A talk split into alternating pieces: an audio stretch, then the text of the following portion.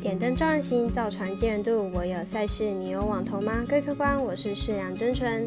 今天的新闻提到了五倍振兴券，预计九月下旬就会开放预约登记。除了资本之外，更鼓励民众申请使用新增的数位版，十月就能开放领用，使用期限到明年四月三十号为止。另外，也比较去年推出的易放券、农油券、动资券等振兴方案。而运彩迷关心的动资券，预计每张面额和去年一样都是五百元，但预计只提供两百万份，比起去年的四百万份少了一半。目前相关细节仍未定案，小伙伴们记得跟着肖郎团队一起注意抽卷时间哦。来关心一下明天的重点赛事，今天为各位客官带来一场美国职棒及两场足球英格兰超级联赛的赛事分析。首先，先来看一下明天九点四十分洋基对上运动家的比赛。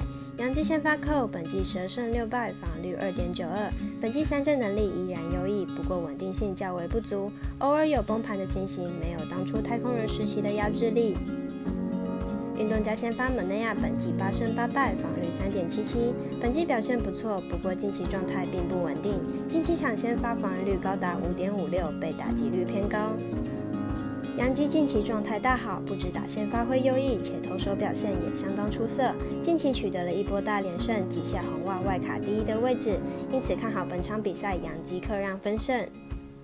接着来看明天晚上七点半英格兰超级联赛兵工厂对上曼城的比赛。兵工厂目前连续两场没有取胜，尚未取得开门红，且连续两场联赛没有进球，球队近期的状态并不是很好，很可能会类似于上一个赛季初的表现。此场对上英超豪门曼城，兵工厂可能凶多吉少，但是兵工厂上一场英联杯以六比零大胜西布朗维奇，或许找回了一些进攻脚感，看好此场比分应该不少。曼城在热刺肯恩官宣肯恩留队之后，转而寻找 C 罗，但目前谈不是很合。然而，此次曼城主场对上兵工厂，基本上取胜是没有问题的。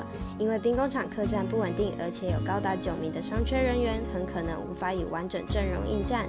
预测曼城主让分胜，且比赛总分大于三点五分。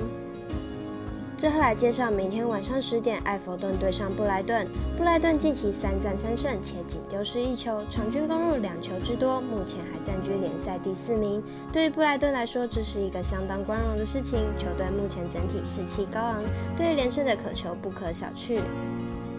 埃弗顿一直都是英超强队之一，球队阵中也有不少明星球员。相比布莱顿的话，埃弗顿的确在球员名单上胜过不少。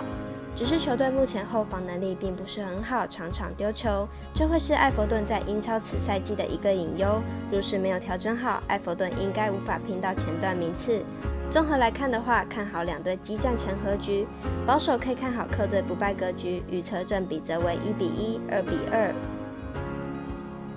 最后提醒大家，投资理财都有风险，任何投注都请量力而为。想要知道更多的赛事分析，可以扫描 QR Code 关注团队的官方账号及粉丝专业，开启通知不漏接任何最新资讯。我是世良真纯，下次见喽。